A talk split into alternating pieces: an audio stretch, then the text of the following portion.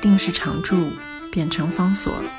这里是方所文化 FM，在阅读方式不断创新的时代，谈共读，是因为我们相信，当我们在阅读时，也同时在被阅读。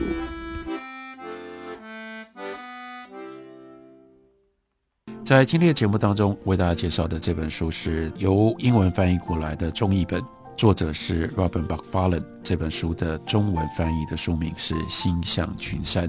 Robin Buckfallen 是今天在英语世界当中最重要的其中的一位自然写作者。这本书当然会写到 Buckfallen 他自己登山的部分的经验，不过他的重点不在于写自己如何登山，而是。回头去整理了西方人看待山的各种不同态度变化的历史，所以它的副标题又叫做《A History of Fascination》，人如何开始对山着迷，以及在跟山的关系当中，这种着迷如何形成、如何变化、跟如何发展。MacFarlane 用他非常漂亮的文字，帮我们形容跟描述山如何迷住登山者。他说，在讨论群山之美的时候，光线永远是吸引最多评论的面向。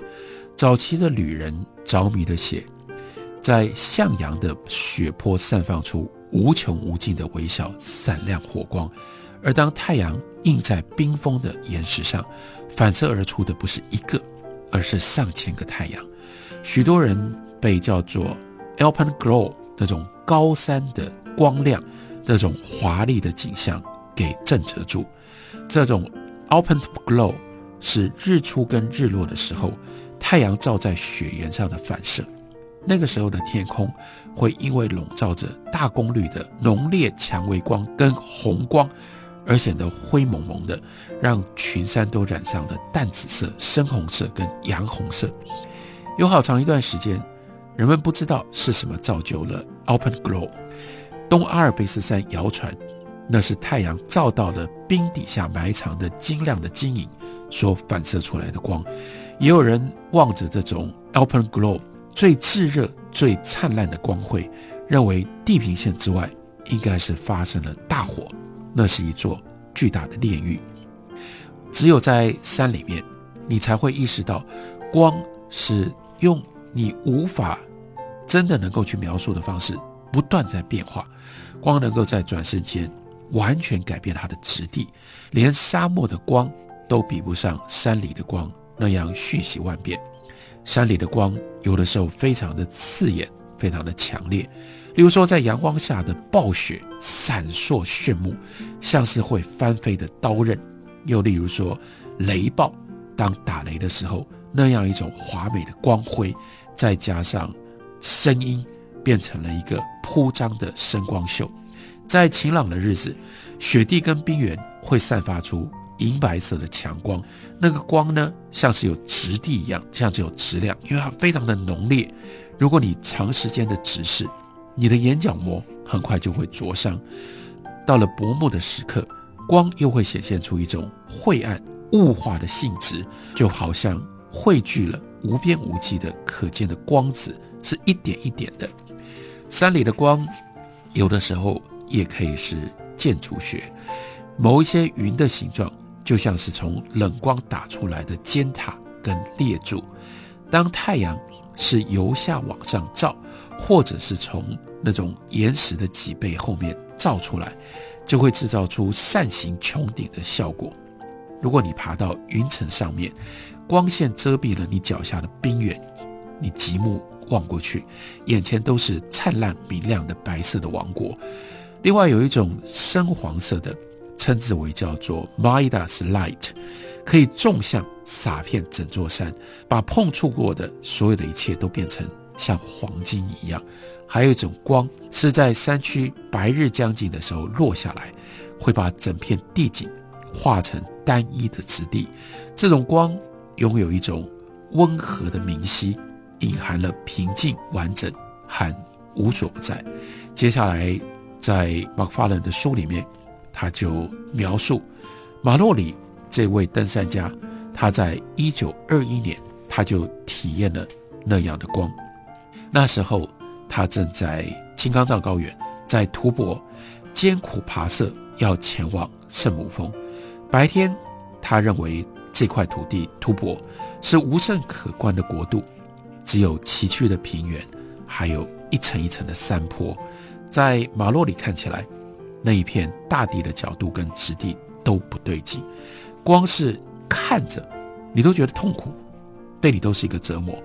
不过，在他写回去给他的妻子 Rose 的家书里面，他这样写：他说，到了薄暮的时分，在薄暮的光线里，这个国度就变美了。雪山和万物的严峻转变成为柔和，阴影安抚了山坡，纹路跟皱褶相融，一直到深夜。于是我开始颂赞这一片全然的荒芜。感觉到眼前的形态当中有一种纯粹的美，有一种终极的和谐。另外，月光就跟太阳光一样，也能够赋予群山最不寻常的性质。德国的大文豪歌德，他第一次搭着夜班马车前往穆沙尼的时候，他看到银色的白朗峰在那个峰顶反照出来的月光，霎时间让他认为他自己好像置身在另外一个星球。所以他惊奇地写着：“那宽阔明亮的山体属于更高的星体，像是天上的星星一样，难以想象。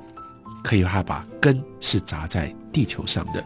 在清朗的夜里，夜光可以表演更世俗的电解的魔术，把群山变成银色的。某一个初夏的时节，马克法伦说：我在阿尔卑斯山高处扎营，因为担心第二天的攀爬而无法入睡，所以在凌晨。”爬出了帐篷，看着周遭这些默不作声的形体，因为月亮而散发荧光。天地间有一种异常的短暂意识，像是沙漠商队的帐篷，碰巧在这里搭了起来，随时可以在第二天收起来，开拔到下一站。山上的光非常的壮观，而且能够跟山区的其他的元素合谋起来，惑人耳目。在雪原跟冰河上。人类平常的空间感会被地景的全白还有单一的质地所扭曲，距离变得很难判断。在一八三零到一八四零年代，苏格兰的科学家及登山家，那就是富比斯，他提过很多次在他书里，在阿尔卑斯的雪原上漫游的时候，发现自己完全无法专注在任何的事物上，他被这冰原延绵数公里。直到一处几乎没有阴影的雪坡才停止的那种漫无边际，给吓到了。阳光跟厚厚的积雪携手在这个冰河上，制造出一种平滑的幻象。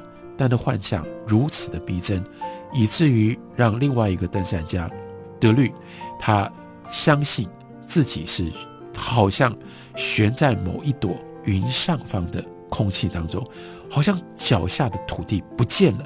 或者是不再能够相信脚下是坚实的土地。另外，有一些旅人看到了更怪诞、更明确的一些幻觉。一九三零年代，有一位攀登圣母峰的英国登山者说，他看到了很多巨大的茶壶在圣母峰上方的天空乱。但也有一些旅人，他们的幻觉令人毛骨悚然。一八六五年，在马特洪峰，这个 Whiber。他正战战兢兢地往下走，几个小时之前，他的三个同伴坠落身亡。就在这个时候，他看到三具十字架漂浮在雾气当中，其中一具的位置比另外两具高一点。这隐约的耶稣受难的景象，似乎代表着三位同伴的死亡。他为什么会看到这样的景象？我们今天可能可以解释是他修饰了自己的经历。他的现实感很有弹性，又或者是他看到了某种形态特别复杂的幽灵，这种幽灵叫做布罗肯幽灵。第一个看到布罗肯幽灵现象并加以描述的人，是一七三七年率队前往秘鲁的法国科学家布格。这个布罗肯幽灵是一种光的戏法，发生在晴朗的日子。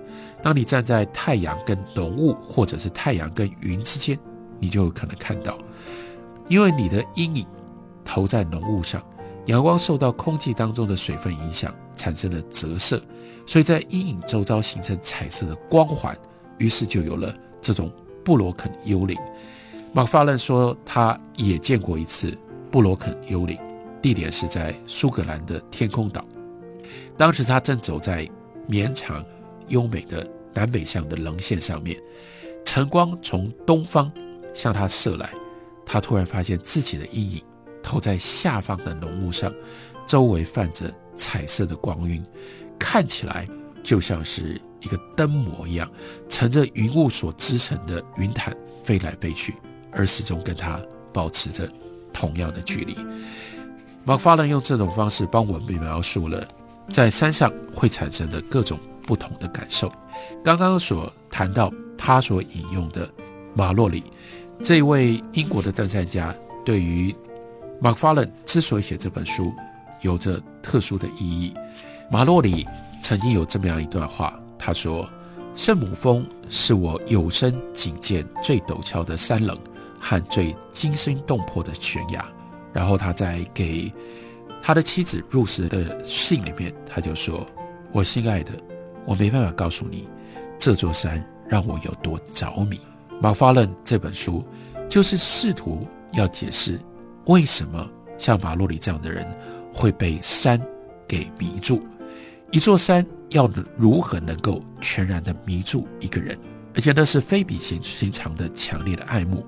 使得他能够一直不断地投注在，终究也不过就是岩石跟冰所堆起来的庞然大物上。这就是马克·法伦他借由这本书试图要探索，甚至试图要解答的。